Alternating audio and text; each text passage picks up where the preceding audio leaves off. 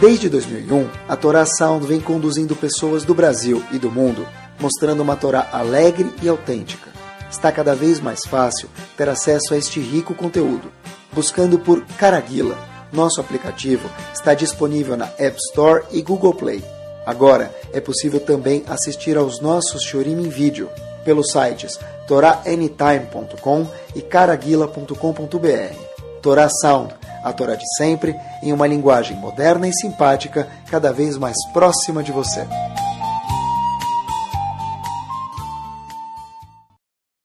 Boa noite, muito boa noite, Com ou sem gasolina, nós estamos aqui.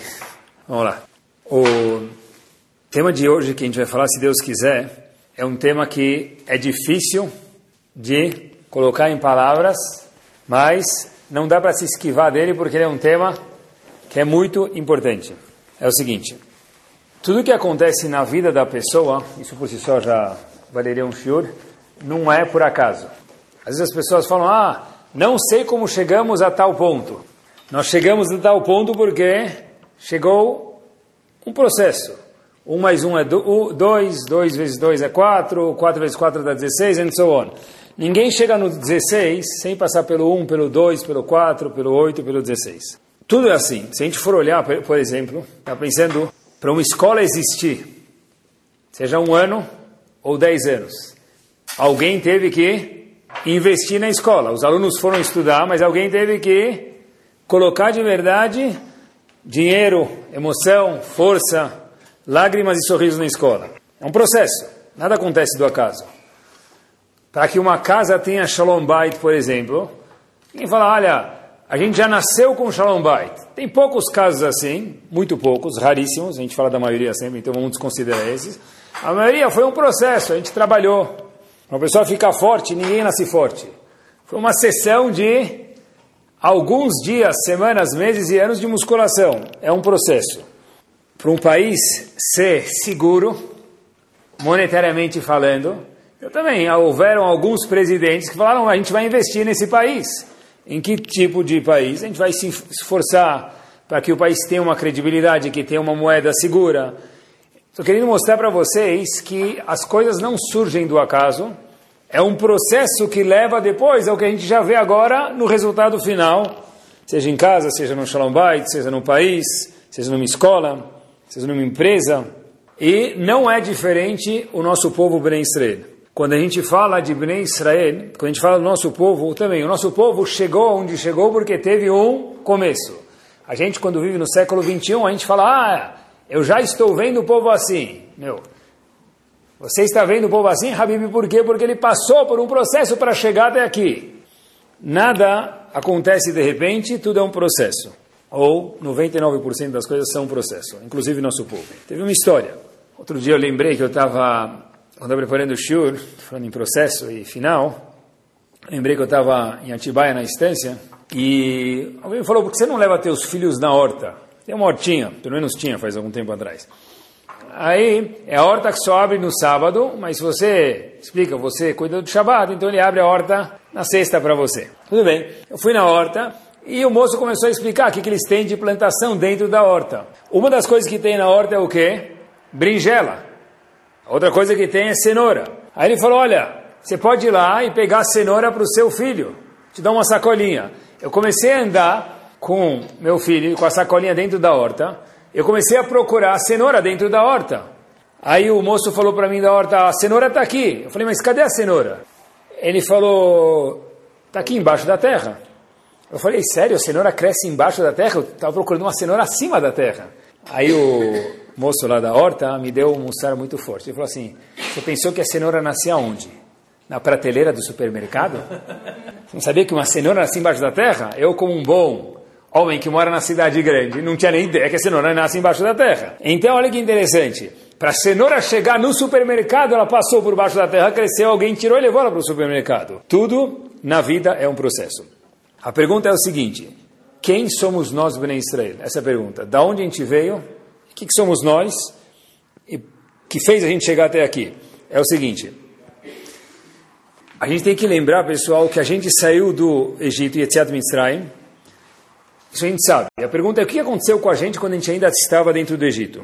comecei a procurar um pouquinho e vi algumas coisas fascinantes. Se a gente começar a olhar em Parashat Shemot, que lá começa a contar a nossa história, tem um passuco que fala para a gente, também a gente conhece o passuco, mas eu nunca tinha visto essa observação. Vai kol nefesh yotzei erech Yaakov shevim nefesh.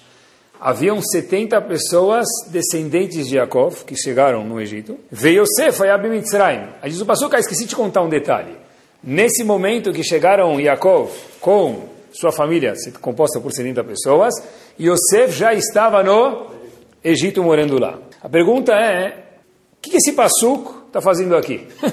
que 70 pessoas desceram para o Egito, o que, que muda isso na minha vida? E mais ainda, o fato que Yosef vai Mitzrayim, Yosef já estava no Egito. O que, que muda para mim que Yosef já estava no Egito? Olhem como essa pergunta é forte, vou explicar um pouquinho melhor. Faz Urash a seguinte questão, Ma Bale Lamdeno. O que isso passou a contar para a gente? A gente já sabia que Yosef estava no Egito. Quem leu o fim de Sefer Bereshit sabe que Yosef está no Egito. E sabe que Yosef, Yaakov, quando desceu com a família, sabia que tinha essa quantidade de pessoas. Então, por que o Passuco fala, olha, no começo de Bereshit, contando a nossa história, já que a gente é um processo que chegou até aqui, houveram as pessoas descendentes de Yaakov, que se totalizam por 70 pessoas, ah, Yosef já estava no Egito. Perguntou Rashi, Mabale Lamdeno. O que esse Passuco vem contar para a gente? Rashi traz uma resposta, mas eu queria compartilhar com vocês uma resposta. Tem um Rav, não sei se é famoso, tem uma Hassidut chamada Ostrov. Vocês já conheceram? Eu nunca conheci ele pessoalmente. O nome dele é Rav Epstein, mas ele tem um perush que é famoso sobre o Humash, chamado Be'er Moshe. Lá, ele pergunta o que esse Passuco veio ensinar para gente, igual o Rashi pergunta. Ele conta para gente o seguinte, o Passuco veio ensinar para gente um detalhe importantíssimo. O povo já estava, ficou no, no Egito quantos anos? Escravizados? 210 anos, espetacular. A Torá vem contar para a gente, esse é o fim da história, mas o processo é como que eles conseguiram ficar 210 anos no Egito e não cair, não despencar. O seguinte, como que é possível ficar no Egito 210 anos? O Egito é chamado, de acordo com a literatura judaica, Ervat Haaretz. Ervat Haaretz quer dizer o quê? la creme do la creme do pior. Egito era o pior de tudo. Moralmente falando, em valores, sexualmente falando, Egito era muito ruim. Então o Passuk diz o Bere para a gente, vem ensinar para a gente como que a gente chegou até aqui. O Passuk conta para a gente, sabe por quê? Yotze Yerech Yaakov. Nós viemos para o Egito, 70 pessoas, porque nós éramos Yotze Yerech Yaakov. Eram todos provenientes de quem? Yaakov, da coxa de Yaakov. O que quer dizer isso? Nós tínhamos o gen de Yaakov. Ah, e não só isso, diz o Pasuk, veio Yosef, Hayab Mitzrayim. Terminou o Pasuk falando, Yosef também já morava no Egito, mas a gente já sabia disso. O Pasuk não veio contar para a gente um dado histórico. Veio contar para a gente, sabe o que, que fez, o que, que manteve a gente lá, a vitamina que manteve a gente no Egito? Um, que nós éramos descendentes de Yaakov, a gente vai ver quem era Yaakov daqui a um segundo. E dois, que Yosef já estava no Egito e ainda manteve guarda enquanto ele estava lá. Foi isso que deu a vitamina para que a gente pudesse sair depois de 210 anos do Egito. É o seguinte, talvez a gente possa falar que só depois que o Passu contou isso para a gente, fiquei pensando, por isso que a gente saiu do Egito. Por que, gente, por que o Passu conta isso para a gente? Não, o Passu está contando para a gente porque a gente saiu do Egito. A gente só conseguiu sair do Egito porque a gente tinha como vitamina Yaakov e tinha como vitamina Yosef já no Egito por algumas dezenas de anos, intacto espiritualmente falando. O que quer dizer isso? O que, aconteceu com os Yehudim no Egito? Religiosamente falando, quase que nada. A Torá conta para gente que o Egito, que era Ervat Ares, que eu mencionei para vocês alguns momentos atrás, que é o lugar mais imoral que tinha sexualmente falando, a gente sabe que a Torá conta para gente e faz um, toda uma história, isso é na primeira capa, na primeira página do jornal, que uma mulher seduziu o marido. Teve um caso de uma mulher que seduziu o marido no Egito. Um caso, único. Como assim? O Egito era o lugar mais imoral sexualmente falando. Mais do que hoje, não sei, não, não sou tão velho assim, mas era muito imoral. O Egito está escrito que era muito imoral. Como que é possível que nenhum homem traiu a mulher, nenhuma mulher traiu o homem, só um caso que teve, e fizeram disso um big deal? A resposta é que nós somos descendentes de Yaakov, e Yosef já estava no Egito, e com a força que eles tiveram, de que do chá, de santidade que eles tiveram, isso deu o trilho para que a gente pudesse continuar e não trair ninguém no Egito. Olha que interessante. Quem já passou pelo Egito antes da gente passar no Egito, pessoal? Quem já estava no Egito antes do povo ser escravizado? Fora Yosef, quem já mencionou? Avraham e Sarah, não é? Olha que espetacular. Avraham e Sarah passaram no Egito. Avraham chega no Egito com a esposa dele. O que ele vai fazer? Obedecer às ordens de Hashem. Ele chega no Egito. O Midrash Tanhumá conta para a gente quem era Sarah. Nenhuma mulher pode ficar ofendida. Se a gente for comparar a beleza de Sarah, diz o Midrash, com outras mulheres, é igual comparar um homem com um macaco. Repito, se você quer comparar a beleza de uma mulher com qualquer outra mulher, beleza de Sarah, melhor dizendo, com qualquer outra mulher, é igual comparar a beleza de uma mulher hoje com um macaco. Ah, mas tem gente que fala que o homem veio do macaco, garanto para vocês que não. Tá bom? Quem pensa assim deve ser que veio mesmo, tá bom? Mas, ainda assim, o macaco é diferente da mulher. Sará comparada com qualquer outra mulher era uau, não dava nem para entender, era uma mulher linda. Já que ela era tão bonita, o que aconteceu? Começou a ter briga, diz o Midrash para gente, lance Dole uma, dole duas, dole três, quem ia casar com Sará? Quem tinha mais dinheiro no Egito do que todo mundo? O Paró. Então, Paró deu lance top, ninguém conseguia peitar o lance de Paró, alcançar o lance de Paró. Quem levou Sará? O Paró. Agora olha que interessante. Tem uma pergunta aqui, com respeito, obviamente, a gente está falando de Sará, que a gente não tem nem ideia quem ela era, apesar que ela era muito bonita fisicamente, espiritualmente também, ela era mais bonita ainda. Sará Talvez por isso a Torá conta para gente que no caminho e onde aconteceu o teste, para contar para gente que já algumas dezenas e centenas de anos antes do povo chegar no Egito, teve uma mulher Yehudiá que foi parar na mão do Paró e Rahamim contou para gente que não teve um deslize sequer dessa mulher, fisicamente falando, com o faraó. A tal ponto que Yaakov, que Hashem fez um nes, não Yaakov, Hashem fez um nes, e que aconteceu? o faraó e todo o reinado dele ficaram com uma doença e eles falaram, essa mulher é algo especial, vamos ter que mandar ela embora, eu não sei o que ela tem. Mas Sará não teve nenhuma dúvida, vamos dizer assim, nenhum deslize sexual e ela se manteve a postos com não tendo relações com Paró. Quer dizer, quando a gente desceu no Egito, já tinha genes de, chá de santidade de Sará e Avram Avinu. Yosef Ayab Mitzrayim, diz o passo que Yosef já estava no Egito, o que ele fez? Se cuidou. E quem nós éramos? Yotze e Erech Yaakov. As 70 pessoas que chegaram no Egito eram pessoas descendentes de Yaakov. Que a gente vai ver daqui um segundinho quem era. Por isso o povo ficou 210 anos no Egito e só teve um caso de uma mulher que, no português claro, pulou a cerca, mesmo que a gente estava no país mais impróprio mais baixo que havia na época. Quem era Yaakov? Para a gente entender os nossos genes de onde vieram, por isso que a gente teve essa, essa santidade. Yaakov foi o único dos patriarcas que teve 12 filhos, e os 12 filhos foram tzadikim. Avram Avinu teve um filho chamado Ismael. Teve alguma coisa desagradável, vamos chamar assim. Yitzhak teve quem? Esav. Yaakov teve 12 filhos que eram 100% tzadikim. Fiquei na dúvida se ia contar isso para vocês, mas está escrito, é um Rashi no fim do Sefer Torah. Quando Yaakov foi conversar com Reuven, no fim da vida dele, ele falou para Reuven, Reuven, Reshit Oni. Reuven, você é meu primeiro filho. Yaakov falando com Reuven. O que quer dizer Reshit Oni? Diz Rashi, você é a primeira gota de procriação que o homem teve. Pessoal, quantos anos tinha Yaakov quando teve Reuven? 84 anos de idade. Que, que é Kedushá? Isso é Kedushá.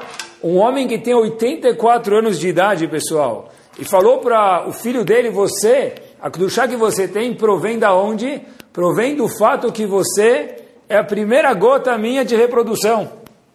84 anos de idade. Por isso que diz o Beir Moshe para a gente, o Passu contou para a gente, Yotzei Erech Yaakov. Nós somos descendentes de Yaakov. Yosef, quem era Yosef? Yosef não precisa nem falar, a gente já está cansado de escutar, né? Que Yosef, ele foi seduzido pela Miss Egito, cada vez vinha com outra roupa, cada vez vinha com outro outfit, outro penteado, outra maquiagem, outra unha pintada. E o Pasuk fala, veio Yosef Hayab Mitzrayim. Yosef não deslizou em Kedushá em santidade nada. Yosef não deslizou. Avram e Sarah não deslizaram no Egito. Yaakov trouxe o gerador de Kedushá para o Egito. Foi isso que manteve a gente durante 210 anos no Egito e fez com que a gente não tivesse feito absolutamente nem uma, haverá menos uma, se a gente sequer, como a gente mencionou, de uma mulher ter cometido relação sexual proibida. E por isso o Passuco fala, olha que interessante, a gente lê na Gada de Pesach, otam, que a terra do Egito estava preenchida pelos Eudim, onde se olhava, a pessoa ia no supermercado que ele encontrava um Eudi. Ele ia no posto de gasolina daquela época, ele encontrava um Eudi. Ele ia na feira, encontrava um Eudi. Ia na bolsa de valores, encontrava um Eudi. Todo lugar tem judeu, até na sinagoga tinha judeu. Então o Passuco fala. Agora, olha que interessante, pessoal. Em hebraico, como deveria escrever que a terra do Egito estava repleta de Eudim? Vaimaleu et aretz. Os Eudim preencheram o território egípcio. E o farol ficou preocupado. Vaimaleu et aretz quer dizer, nós preenchemos o território egípcio. O que está escrito na Torá? Aretzotam. O que quer dizer isso? A terra foi preenchida por nós. Gramaticamente não está correto isso. A resposta, diz o Ber Moshe, a mesma coisa. Vatimale os Eudim preencheram a terra. Óbvio que eles preencheram também. Tinham em todos os lugares tinham Eudim. Mas aqui, a Kedushá dos Eudim, Vatimale aretzotam. Nós preenchemos a terra com o que do Egito? Com o Kedushá. Foi semeada a Kedushá, santidade, por isso que a gente conseguiu ficar lá. Vatimale aretzotam. O Zohar fala que onde os Eudim moraram quando eles chegaram no Egito? Depois espalharam, mas no começo eles moraram num lugar chamado Goshen, numa terra chamada Goshen. O Zohar fala, Eretz Goshen, escutem isso pessoal, não conhecia isso. Haitabe Bechinat Eretz Israel. O lugar Goshen, onde os Eudim chegaram quando chegaram morar no Egito, tinha o mesmo nível espiritual da terra de Israel. Como isso? Assim, como isso? Com Avraham e Sarah, com Yosef Hayab Mitzrayim, com Yotzei Erech Yaakov, com descendentes de Yaakov, não tem mais pergunta. Eretz Goshen era igual a Eretz Israel. Agora, quando a gente chega no Egito, tem alguém querendo escravizar a gente. Não foi o primeiro faraó. O primeiro faraó estava lá com Yosef. Depois, está escrito na Torá, Vayakum Melech Hadash al Mitzrayim. Veio um rei novo no Egito, Asher Lo Yadat Yosef, que não conhecia Yosef. Tem uma cloque Rav Shmuel, se era um rei novo de verdade ou um rei que se fingiu e ignorou Yosef. Mas não faz diferença. O que quer dizer Vayakum Melech Hadash Asher Lo Yadat Yosef? Olhem que espetacular. Era um rei que tentou, mas não conseguiu, porque Loyadet Yosef. Quer dizer Loyadet Yosef? Não conheceu Yosef. Olha que espetacular a tradução, ao pé da letra. Ele não conheceu 220 volts de, do chá de santidade de Yosef. Ele falou: Eu vou tentar fazer esse povo ficar mais ou menos, tentar eles fazerem Averot, e eu vou conseguir. Assim eu vou acabar tirando a santidade do povo, vou escravizar eles, vou matar eles, vão parar de ser o povo escolhido de Hashem. Diz o Pasuk, Loyadet Yosef. Esse faraó nunca, nunca conheceu, nunca entendeu ao fundo, Loyadet é conhecer ao fundo, não é só ver. Entender de verdade, fazer um raio-x emocional, conhecer a história da pessoa, quem era Yosef. Entendeu? Se ele soubesse quem era Yosef, diz o Pasuk, ele não ia nem tentar, porque ele ia saber que contra a Kedushá de uma pessoa dessa, não dá. Diga-se de passagem, quando a gente escuta sobre Yosef, e a Morá contou para a gente na Kitá que o Sef passou o teste, é verdade. Mas a Morá não contou para a gente na Kitá, talvez porque não era o momento, mas agora talvez seja. A Morá conta para a gente em Sotá quanto difícil foi para Yosef se conter fisicamente na frente dessa Miss Egito. Agora conta que ele teve que colocar as unhas no chão e que ele teve se posicionar de uma forma. Ele teve, ele estava assim um segundo de fazer a verá, mas ele se conteve. Sobre esse se conter que ele virou Yosef Atzadik. Não sobre não ter o teste. Sobre ter o teste, ele virou Tzadik depois. Ele não era Tzadik antes.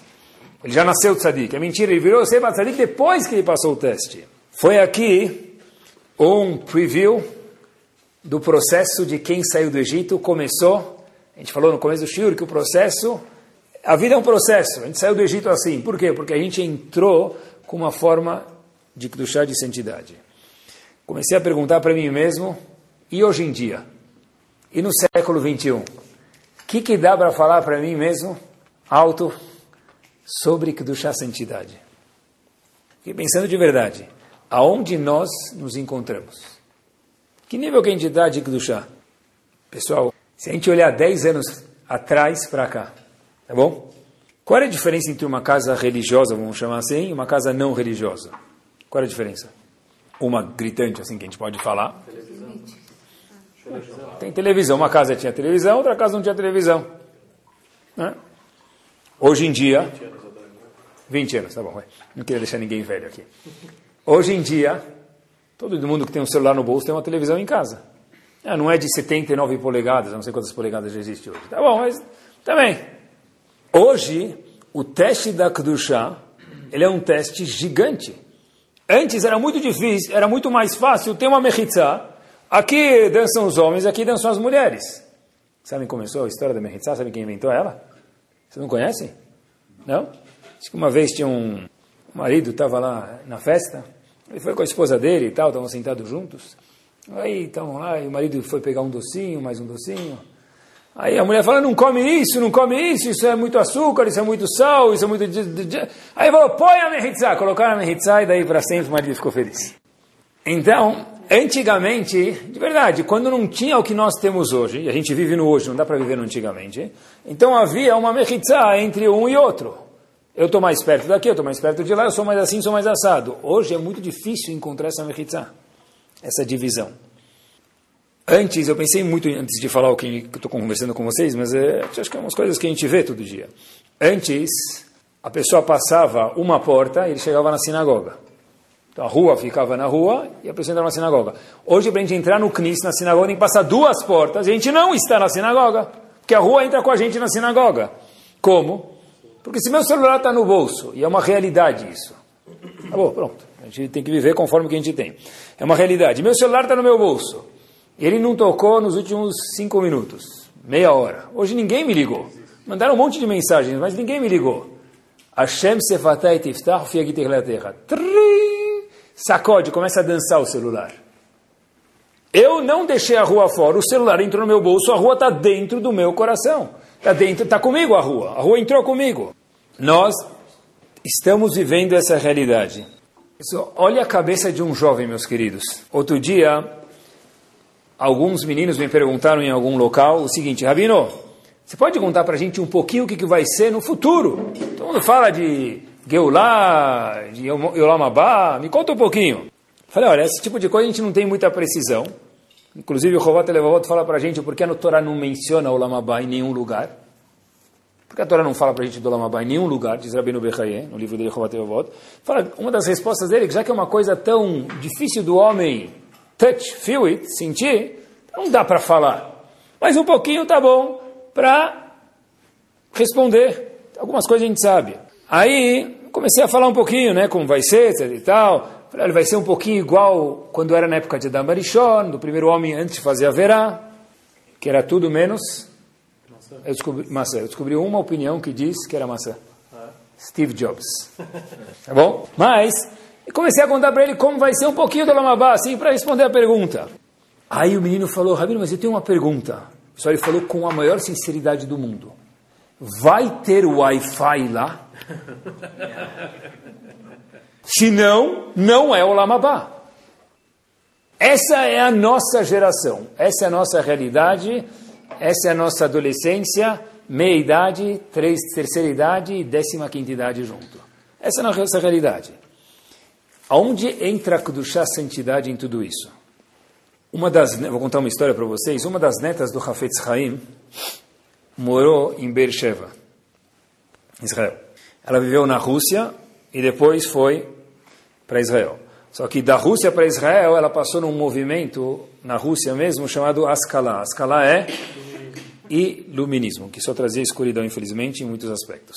Ela contou que em 1917 durante a guerra, e teve a guerra física, ela também teve batalhas de ideias, porque esses movimentos de iluminismo e outros movimentos que tinham na época eram muito, muito, muito desafiadores, era um teste muito difícil não participar desses movimentos. ela teve muitas, muitos dilemas religiosos, neta direta do Havetz Haim. E um dia ela falou, eu tenho uma pergunta de existencial, e eu sei para quem perguntar, para o meu avô, para o Havetz Haim. Mas eu ainda não tenho coragem de fazer um tipo de pergunta dessa para ele. Ela própria contou. Ela foi lá, e depois de um, dois, três dias e alguns dias, ela criou coragem e falou, eu vou. Ela foi perguntar para o Havetz Haim. Falou, Rav, e querido Zeide, ou se ela chamava ele de Diddo, ou avô, não sei. Tate. Tate. Ela falou o seguinte, como que é possível, essa é a pergunta que ela fez para o Havetz Haim, você ficar sentado aqui nessa solidão, nessa casa pequena, sozinho, confinado aqui dentro, enquanto que tem um mundo com action total aí fora. É iluminismo, é outros movimentos, é outras ideias inovadoras do mundo. O mundo está crescendo, está bombando, e você está sentado aqui com seus livros e não sai dessa casa. Vai no Cris, Shaharit Harvit volta e fica as outras 23 horas, 20 horas do dia na sua casa. Como que é possível? É assim que se cresce, avô. Havetz Haim, ela própria contou, ficou em silêncio e olhou para ela com carinho e falou o seguinte: Minha querida neta, está vendo esses aviões passando aqui no céu durante a guerra? Você vê o barulho que a gente escuta e às vezes a gente vê aviões passando aqui em cima da gente. Um dia, pessoal, falou isso em 1917, um dia esses aviões chegarão à Lua ou algum tipo de avião, que não é um avião na verdade, é um, né? vai chegar à Lua. Quando chegaram à Lua? Apolo 11 chegou à Lua em 1969. Havetz Haim, Haim falou em 1917, vai ter algum momento que esse tipo de ser voador aí vai chegar até a Lua. Você está escutando as bombas que estão estourando aí? Zaneta falou, claro, avô, dá medo isso.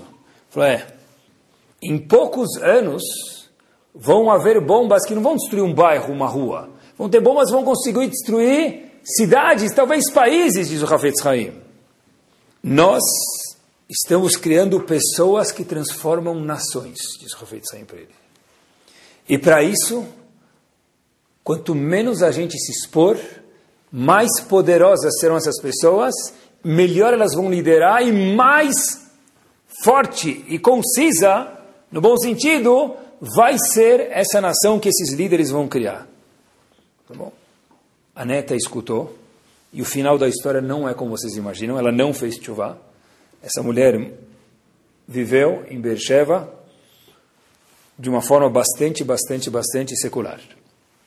Mas o Hafetz Haim falou, para que haja um líder bom, para que haja um mentor bom numa escola, num povo, numa sinagoga, numa cidade, no mundo tem que ser uma pessoa que não está envolvido em tudo. Eu comecei a me perguntar, mas e hoje em dia? A regra se aplica? Como assim? É possível que alguém esteja confinado num quarto 20 horas por dia? E se ele não estiver, então a fórmula do Havetz Haim não funciona mais? Que ele falou para a neta dele? Cadê a Kedushá? Hoje em dia, como que a gente posiciona, como a gente define Kedushá, santidade hoje em dia? A gente tem o um mundo nos dedos, pessoal. E o dedo tem os mundos em cima da gente também. Houve, tem um bairro chamado Sharei Chesed, em Israel. E nesse bairro, teve um homem, para a gente ver um pouquinho o que é Kedushá, chamado Betzalel Milchiger. Antigamente, sabe que os sobrenomes não eram exatamente o jeito que é hoje em dia o sobrenome das pessoas eram a função dele. O que, que é milchig, profissão dele? O que é milchig em Yiddish? O que, que é milchig em Yiddish? Nosso único Ashkenazi aqui presente. Milchig em Yiddish, mesmo eu sei, que é leite. Então era Betzalel, Milchiger era Betzalel, o leiteiro. Morava em Shari Chesed. De milk, isso. Vem do Lashon HaKodesh, milk, leite em inglês. Boa. Então, Agora sim, Betzalel Milchiger. Ele já vira Halabi, não vira mais Ashkenazi. Pronto. Então, esse Betzalel Milchiger, ele, obviamente, era o leiteiro de Shari Chesed. E ele tinha um cheiro, às vezes, desagradável. Havia um senhor em Shari Chesed, no bairro, muito rico. Ele falou, de um jeito delicado, ele ficou pensando, quebrando a cabeça, como que eu vou dar uma roupa nova para ele? Para ele mudar de uniforme. Deu dois, três uniformes para. Ele falou, agora daqui para frente, vai chegar leite com cheiro bom. Ele deu a roupa para a pessoa, para o leiteiro, de uma forma delicada, e de repente, de novo, passa, próximo dia que ele vem entregar leite, e está com aquele cheiro da hilbonada. Está cheirando mal. Ele falou, poxa, acabei de dar roupa para ele, talvez ele devia te dado um estoque de desodorante, sabonete, está cheirando mal. Aí ele pergunta, ele cria a coragem de falar, mas querido Betzalel, eu te dei roupa nova, tudo, por que, que você ainda não está cheirando do jeito que está cheirando? Está com a roupa nova que eu te dei, o que acontece? Então, Betzalel fala, olha, na mesma rua que o senhor mora, essa é a única rua que eu cheiro mal. Falou, como que você faz essa proeza? Ele falou, olha, eu tenho um chapéu que tem um cheiro desagradável. E quando eu entro nessa rua, eu coloco esse chapéu. Ele falou, mas por quê? Falou, porque do lado da casa do senhor, aquele senhor rico que foi gentil de dar roupa para o leiteiro, mora uma mulher viúva. Ela é bonita e ela mora sozinha. Eu sei que eu vou entregar leite para ela. Eu vou entrar na casa dela para deixar o leite lá dentro, para ela não precisar carregar. Se eu entrar com o meu chapéu cheirando desagradável, ela não vai ter a tentação de olhar com uma segunda intenção para mim, e nem eu vou ter chance nenhuma com ela. Então, cada vez que eu venho entregar de manhã roupa nessa, uh, leite nessa rua, eu coloco o borneta, o chapéu que cheira mais ou menos, já que você mora na mesma rua, você cheira, o que eu, você cheira esse cheiro. Pessoal, olha que interessante. Há poucos anos atrás, dezenas de anos atrás, em Sharei havia um homem que fazia questão de colocar um chapéu que cheirava mal, para não cair na armadilha, na tentação de entregar leite dentro da casa de uma mulher viúva que só estaria ele e ela na mesma rua, na mesma casa. De novo, e hoje? Cadê o Betzalel Milchiger? Eu não conheço pessoas que colocam um chapéu cheirando mal na rua. Não sei se é muito mais prático fazer isso. Não conheço mais muitas pessoas que entregam leite. Mas a Kedushá ainda, a gente ainda tem que conhecer, a santidade tem que conhecer. Eu acho que quando se fala de Kedushá, tem que lembrar disso daqui. Quando a gente abre o Sidur, tem uma mensagem. Abrindo o Sidur, Birkot HaShachar, todo dia de manhã, Elokai, vírgula, não leiam Elokai Neshama, porque Deus deu a Neshama, mas não é nossa Neshama, então a gente fala Elokai, vírgula, Neshama Shinatata Biteora. Deus, a Neshama que você me deu, ela é pura. Vi, faz alguns meses, por que não está escrito essa tefilá no plural?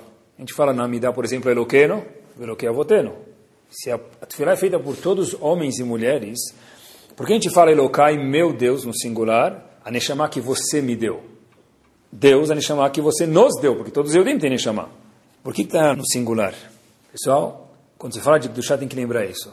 Hashem está falando no singular, por quê? Porque cada um tem uma Neshama singular, e cada um tem uma Neshama que ninguém mais tem igual a ele. Essa Neshama só eu tenho. Eu não posso falar no plural porque todo mundo pode ser que tenha alguma coisa, todo mundo tem cabelo, sei lá, alguns já não tem mais, né? Todo mundo pode ter cabelo, tem dez dedos na mão, and so on, mas a Neshama que cada um tem, ela não é única.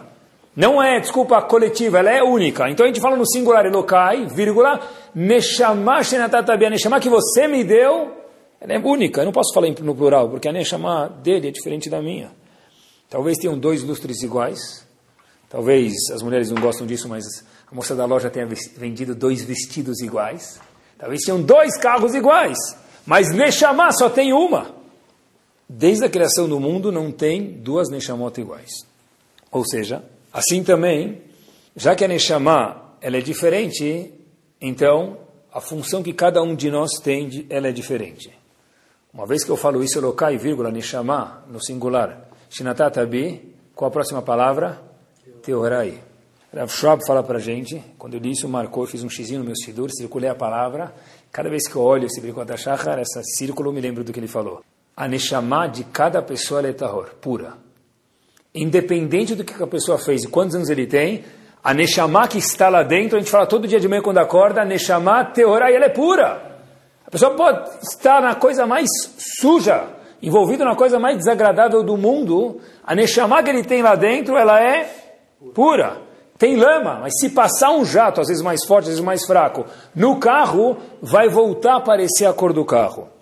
Quando se fala de Kedushá, lembrar um. Primeira coisa, existe um rio de procurar Kedushá, santidade no mundo. Não é só para as épocas de antigamente. Nos testes que a gente tem hoje em dia. Elokai, a minha Neshama singular, é diferente da do outro. Só eu consigo fazer o que eu preciso fazer. Ninguém vai fazer isso por mim. E a Neshama que nós temos, ela é pura. Alguns vão cavar um pouco mais, outros menos, mas a Neshama que está dentro de cada um de nós, ela é pura. O Hafetz Haim, uma vez, convidou as pessoas, falou, olha, o Hafetz Haim não falava muito em público, mas ele convidou as pessoas para ir perto da casa dele e falou, à meia-noite eu vou contar um segredo para a cidade. Então começou a empacotá-la de pessoas em volta da casa do Havetz Haim. A casa do Havetz Haim existe até hoje, é um lugarzinho pequenininho. Ele não falou dentro da casa dele porque lá mal entra 10 pessoas, ele falou fora. Mas imaginem, às 11 da noite, já tinha gente vendendo pamonhas lá em volta. Pamonhas, pamonhas de Iradim, né? Tinha lá gente vendendo Coca-Cola, Guaraná, amuleto, segolot, né? Beleza, lotou de gente e meia-noite o Havetz Haim era pontual, não tinha 45 minutos de tolerância. Havetz Haim sai e começa a recitar Birkot HaShachar. E as pessoas começam a olhar, está certo que a partir de Hatzot já pode fazer Birkot HaShachar. Mas a gente pegou a nossa carroça, veio até aqui no frio, no meio da noite, escutar o Hafetz Haim fazer Birkot HaShachar, as bênçãos matinais. E o Hafetz Haim vai falando mais devagar, e Birkot HaShachar.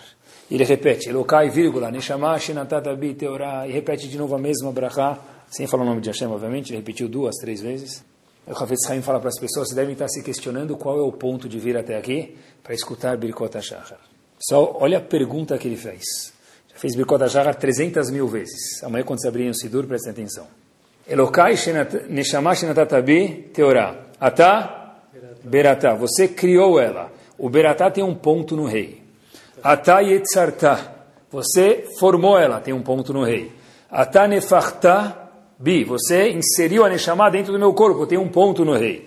Ata meshamerá, ponto no rei, bekirmi. Você cuida da Neshama dentro de mim. Perguntou Havetz Haim meia-noite para todo mundo e ninguém sabia responder. Por que tem um ponto no rei, nessas palavras, referente a Neshama que Hashem colocou dentro da gente? Porque tem um ponto no rei. O que, que muda esse ponto no rei? Havetz Haim falou para a gente o seguinte, não para eles, falou para a gente, porque para a gente aprender também, que a Neshama que Hashem deu para a gente, essa Neshama a gente vive 120 anos bem vividos, Havetz Haim contou um segredo, é a mesma Neshama que vai voltar em. Quando a pessoa voltar depois que Hashem achar a hora certa, a gente fala para Hashem, Ataberatá, Atayitzartá, você criou, você fez essa mesma Neshama Continua Birkot HaShachar dizendo, vai leachzirá bile atid leavó, voltar no futuro. Que futuro é esse? Ah, eu vou voltar como super-homem. A Neshama, a alma que nós deixarmos nesse mundo, depois de 120 anos bem vividos, é a mesma Neshama, do mesmo jeito, disse o Havetz Haim, vai voltar depois dos 120 anos bem vividos em Tchiatametim. Por isso que tem um ponto no rei para falar que não é Neshama, é a mesma Neshama do jeito que foi, ela vai voltar. A Taberachta quer dizer, a Neshama que você criou, que você colocou, que você deu, e do jeito que eu tratar ela, é assim que ela vai voltar. O que quer dizer que vai voltar? Vai voltar igual. Quando a pessoa tiver Hatametiv, não vai voltar as características disso, a pessoa não vai voltar com a capa do super-homem espiritual voando por aí. Quanto que ele fez musculação na Neshama dele, na alma dele, é assim que ela vai voltar. Tentei pensar comigo mesmo, como que a gente traduz a palavra Kedushá? Santidade, tá bom, mas dá para definir um pouco melhor? Tem algumas palavras que justo que elas são tão especiais que não dá para definir. Como a gente define uma comida gostosa? Ou, hum, não tem palavras. Quando é muito gostoso, não tem palavras. Kudushá também é um desse tipo de palavra. É santidade, mas é um tipo, é uma expressão assim. Olha que interessante, pessoal. Kudushá, o que quer dizer Kudushá? Quando uma pessoa vai na frente do Kotel Amaravi, pessoal. A pessoa chega na frente do Kotel Amaravi não gosto de chamar de muro das lamentações, que é meio depressivo, não acho que essa palavra é certa, tá bom? Ela vem na frente do muro sagrado, do Kotel Maravi. Ele nunca foi para lá. Não é que ele foi no Bar Mitzvah nos últimos 10 uh, eh, julhos, ele foi lá e não aguenta mais ir. Né? De deveria gostar cada vez. Mas é a primeira vez que ele foi lá. Como ele sente no Kotel Maravi? Uau, explica essa sensação. Não tem, isso é Kedushá. Kedushá é quando nasce uma criança, o pai ou a mãe seguram a criança pela primeira vez no colo. Isso é Kedushá. É algo, é algo, não dá para explicar isso. Kedushá é quando a gente coloca um filho ou uma filha na roupa. Isso é Kedushá. Explica. Não dá para explicar. Isso é Kedushá, pessoal. Kedushá, espero que todos já tenham tido essa experiência, é quando qualquer dia, não era Yom Kippur, não era Rosh Hashanah, uma amidá que eu rezei, eu conversei com Hashem, eu senti que Hashem estava do meu lado e eu estava do lado de Hashem. Isso também é Kedushá. Essa Kedushá, nós temos a obrigação de procurar ela.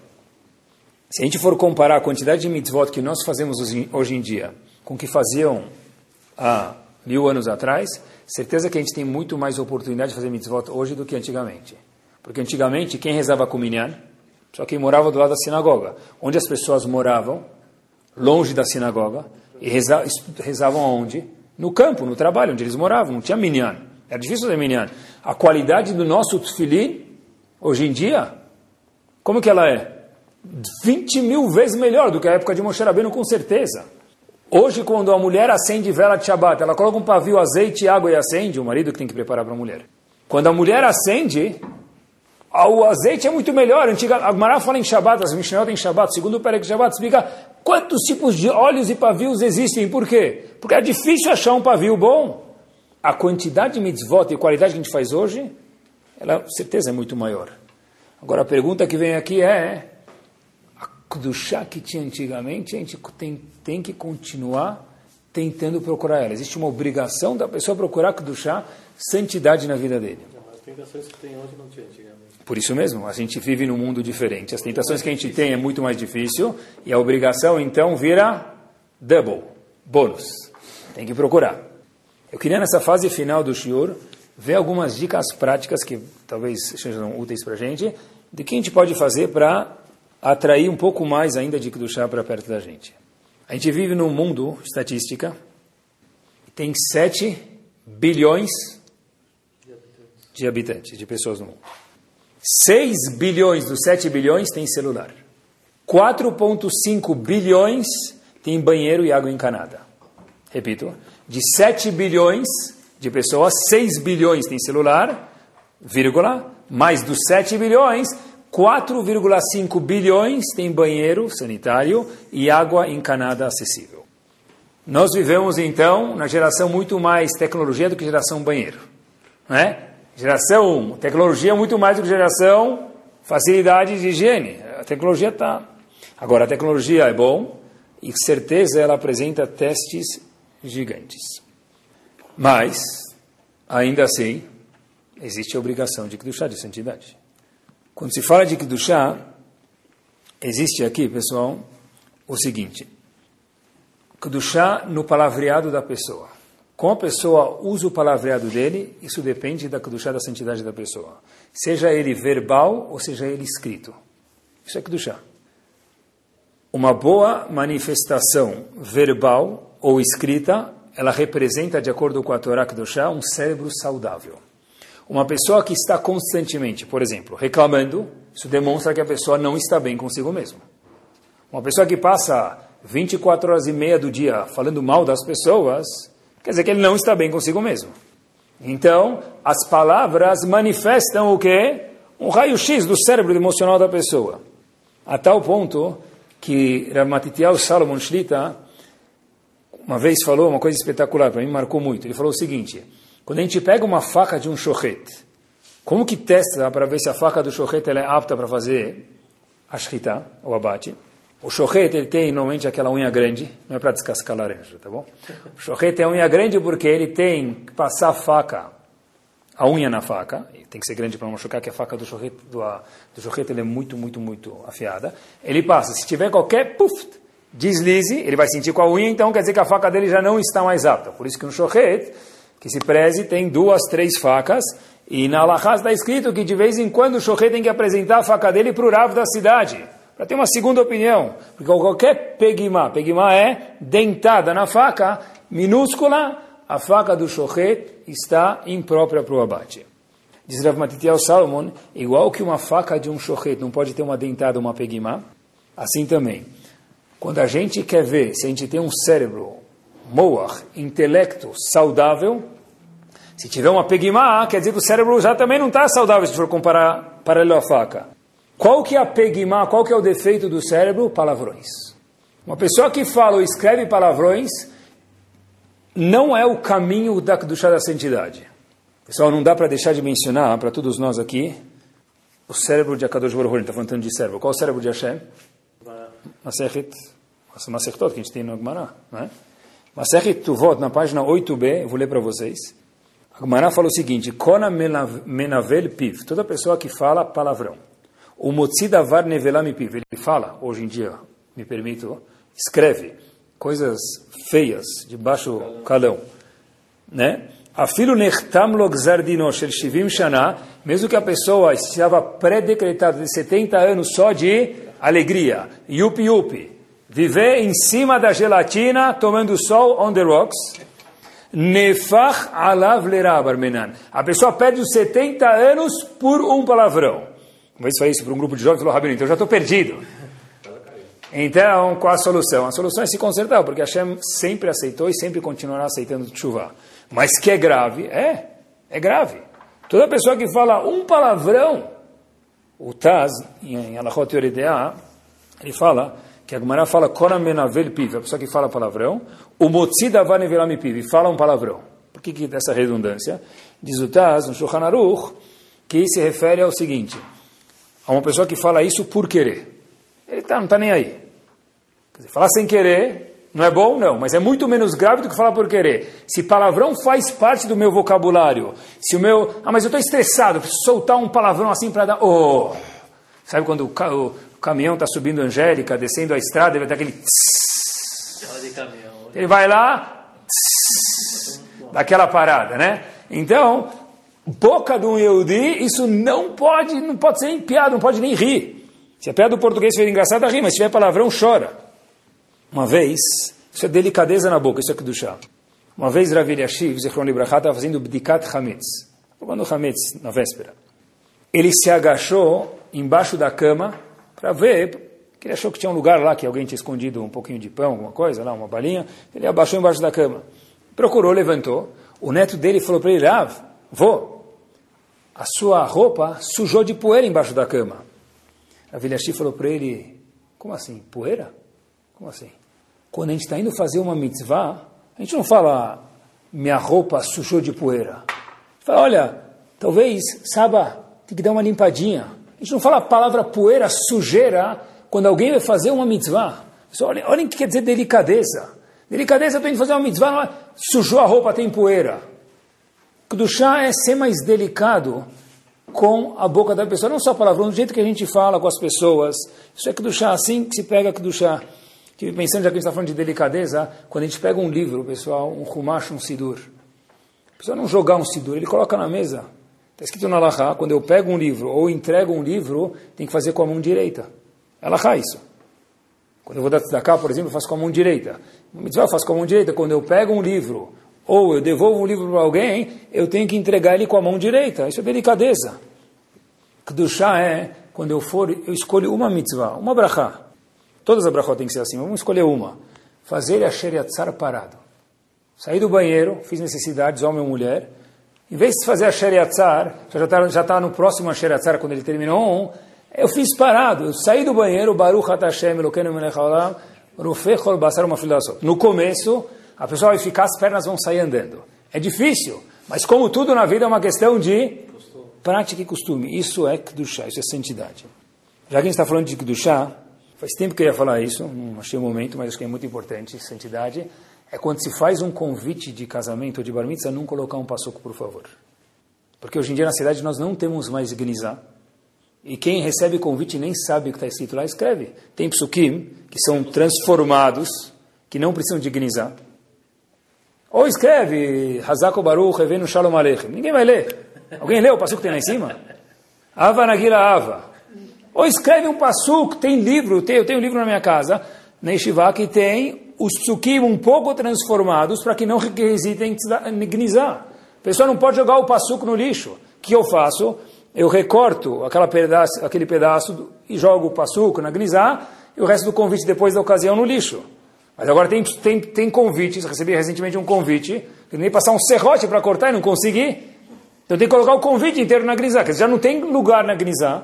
Colocar um convite assim, parece um quadro na grisá. Para que colocar um passuco no, no convite? Tira. Quando eu, quando eu mando um convite, pessoal, estou colocando um passuco, eu estou incitando as pessoas que não sabem colocar o passuco no lixo. E que quem sabe não tem o que fazer com o convite depois. Então coloca um passuco hebraico, tem psukim transformados, um pouco diferentes, que de acordo com a Alaha, não requisitam gnizá. Isso é Kedushá. Me preocupar com o que vai acontecer com o passuco, depois você serve um convite. Kedushá é, mais algumas coisas práticas aqui em nossa fase final, mexeu no sapato, por exemplo, eu vou agora fazer a midá, mexer no sapato, fazer uma brachá, mexer no sapato, me vestir, eu mulher, e agora sair do banho, vou acender as velas de Shabbat, faz Nitilat Yadayim, obviamente que sem brachá, lava a mão. Isso é Kudushá. Kudushá não é, não é fazer as mitzvot, pintou na frente eu faço. É preparar 10 segundos antes de fazer uma mitzvah. É parar um segundo, lavar a mão falar, agora eu vou acender as velas de Shabbat. Isso é Kudushá, isso é santidade. Kudushá tem a ver com esse capricho antes de fazer uma mitzvah. Talvez Kudushá seria, em vez de eu colocar tefilin, correndo, eu parar dois segundos, dois de verdade, antes de colocar tefilin, falar, wow, thanks. Só isso. Para quem? Para Hashem que eu tenho oportunidade de colocar tefilin. Thanks que eu tenho oportunidade de cozinhar para Shabbat. Thanks que eu tenho a oportunidade de acender a vela de Shabbat. Sim, nós acendemos vela de Shabbat mais refinados do que acendiam na época de Moshe Rabbeinu, porque eles não tinham o pavio que a gente tem e o azeite que a gente tem. E a qualidade da mitzvah é maior, tá certo. Mas a Kedushá também tem que ser procurada dentro das mitzvot. Porque senão, pessoal, a gente vive uma máquina de mitzvot, e se alguém perguntar para a gente, será que você teve 10 segundos de espiritualidade hoje em dia? A pessoa pode falar não. A pessoa pode, possivelmente, sentar no colher e estudar 24 horas, a pessoa pode passar o dia dando tzedakah, e tudo isso é contado e é louvável, mas não ter tido um minuto de espiritualidade dentro do dia. Por quê? Porque para ter kedushá, ter santidade, a pessoa precisa procurar isso. Quando o homem cuida dos olhos dele, os testes hoje são gigantes, isso é kedushá. Quando a mulher cuida da tzniut, da forma que ela veste, que ela tem que chamar a atenção do marido não dos vizinhos, isso é kedushá. Kudushá é tentar um pouquinho guardar o que é meu para minha casa e não precisa ser público tudo. Hoje em dia não tem que estar tudo no Facebook, nem não tem coisas que talvez queiram que esteja, esteja, mas não é tudo que tem que ser público para todo mundo. Sabe o que é curioso? O Rambam tem um livro de Alachot chamado Yad HaZaká. Ele divide o livro dele por sessões. Uma das sessões do livro do Rambam é chamada Kedushá. E nessa sessão de Kedushá, que é a santidade que a gente está falando hoje, ele traz dois tipos de Alachot. Que Alachot tem Kedushá? O Rambam traz sobre o tópico Kedushá, santidade, duas, duas alahot. A primeira alahá é de kashrut, que quando a gente cuida, porque o Rambam define kashrut como um, uma predisposição para ter, ou o contrário, de Kedushá, santidade. Eu queria abrir um parênteses quando se fala de kashrut, importante, tem coisas que a gente já sabe, não vou repetir, mas que parte da kashrut da pessoa é não comer carne e peixe no mesmo prato seja Sfaradi ou Ashkenazi. Eu escutei que Sfaradi, escutei que Ashkenazi se confundiu. Carne e peixe é proibido comer no mesmo prato. Inclusive, quando eu estava no casamento, no Bar Mitzvah, no Brit Milá, do Pidyon no Shrabelos, e eu fiquei 17 minutos na fila, chegou minha vez, eu peguei um pedaço de salmão, e não tinha mais nada de peixe, só carne. Eu não vou pegar dois pratos, que é brega. Eu não vou fazer fila de novo, porque é mais brega ainda. O que eu faço? Não sei. Finge que você pega um prato para mais um amigo, eu não sei. Mas colocar ou comer carne e peixe no mesmo prato é mais grave, está escrito no Shulchan Aruch, é mais grave, está escrito na Gemara, do que comer dois hambúrgueres, alface, queijo molho especial, cebola picles e um pão com gergelim. Está escrito que é mais grave comer carne e peixe do que cheeseburger. Tem muitos buffets hoje que colocam em mesas separadas. Mas independente do buffet, a Neshama do buffet está ganhando o salário dele. A nossa Neshama a gente tem que cuidar dela ainda. Então, quem fizer festa, na festa dos meus filhos, a gente tem que fazer separado, num lugar carne no outro lugar peixe. Mas, daqui para frente, então, nas alegrias que vocês têm muitas, vocês fazem um lugar carne no outro lugar peixe. Tá bom? Mas, ou quando for a festa que é junto ainda, não coloquem no mesmo prato. Ninguém permite colocar carne e peixe no mesmo prato. E, obviamente, que não tem ordem. Pode comer carne ou depois peixe, não é igual carne e leite. Mas entre um e outro tem que comer alguma coisinha e beber um copinho d'água ou qualquer outro líquido. Bom, então isso se refere a kashrut, kudushá, carne e peixe. Outra coisa que o Rambam, o segundo e último ponto que o Rambam traz referente a kudushá, Diz, frango e peixe, carne e peixe, é a mesma coisa que ambos são proibidos. A segunda e última alahá, com isso a gente termina, que o Rambam traz para a gente, pessoal, referente a Kedushá, santidade, são leis de Arayot. Arayot são leis referentes à sexualidade. Eu acho, uma opinião assim, minha, não vi isso escrito, mas acho que é importante, é que quando se fala de Kedushá, de Arayot, de sexualidade, fora, obviamente, a gente falou de cuidar dos olhos, não falar palavrão, daí por diante tem a ver com isso, mas todos nós que temos filhos e os nossos filhos crescem, homens ou mulheres, os dois crescem, graças a Deus, e o corpo do homem ou da mulher ele se modifica. E, e requer preparo, mas é obrigatório que um pai converse com seu filho, e uma mãe converse com sua filha, com o que está acontecendo com o corpo dele, e o que, que tem dentro do corpo, e que o corpo é capaz de produzir, and so on. Como é que é capaz? A gente não tem ideia, eu escuto um pouquinho dos meninos que me perguntam, a gente não tem ideia das questões e dilemas e dúvidas que correm na cabeça das crianças. Será que é isso? Será que vai acontecer isso comigo? Será que aconteceu isso comigo? As pessoas têm dúvidas. O Rambam diz que referente a Kedushá, na sessão de Kedushá aparece leis de Arayot, de sexualidade. Então a pessoa tem que ter alguém, mentor dele, que melhor mentor tem o pai ou a mãe, para existir, que possa, uma vez pelo menos na vida, sentar com um filho que já chegou numa certa idade, certa idade não é 35 anos de idade, o menino de 10, 12, 13 anos tem que conversar com ele. O menino de 11, 12 anos tem que sentar conversar com ela. Alguém tem que sentar conversar, não no meio do shopping Iguatemi. Não, a gente está tá na fila aqui, no, comprando um cookie lá no, no, não sei aonde, na lojinha, a gente vai conversar. Não, tem que sentar no lugar, dedicar um tempo que só tem eu e você e conversar. Chá se refere a araiot, sexualidade, tem que contar para uma criança o que ele tem dentro dele. A pessoa está se desenvolvendo, isso é chá. E o teste que a gente tem hoje em dia, ele não é pequeno, ele é grande. Mas junto com esse teste de Kedushá que a gente tem hoje em dia, vem junto o que? O mérito. E com isso a gente termina. O Mará fala em Kedushim para a gente. Kolabada var ervaliado. Na página 40a. Toda pessoa que aparece uma situação de sexual na frente dele. Venitzola yemno. E essa pessoa é salva dessa situação. Ela se salva dessa situação. O simlo nes. Se faz para ele um nes. Não nesse café. Mas fazem para ele o que quer dizer nes? Um milagre. Fiquei pensando comigo, nós vivemos numa geração nes, milagres. Porque quem não tem inúmeros homens e mulheres, desafios na frente dele, 24 horas por dia, 7 dias por semana. Então que Bezat Hashem a gente possa aproveitar dessa situação de crescimento, procurar Kedushá nas nossas vidas, e que Bezat Hashem a gente possa superar essas dificuldades, e que nós sejamos merecedores de Nissim Veniflaot nas nossas vidas. Amém. Amém. Sound, desde 2001, aproximando a Torá dos Yehudim e de você.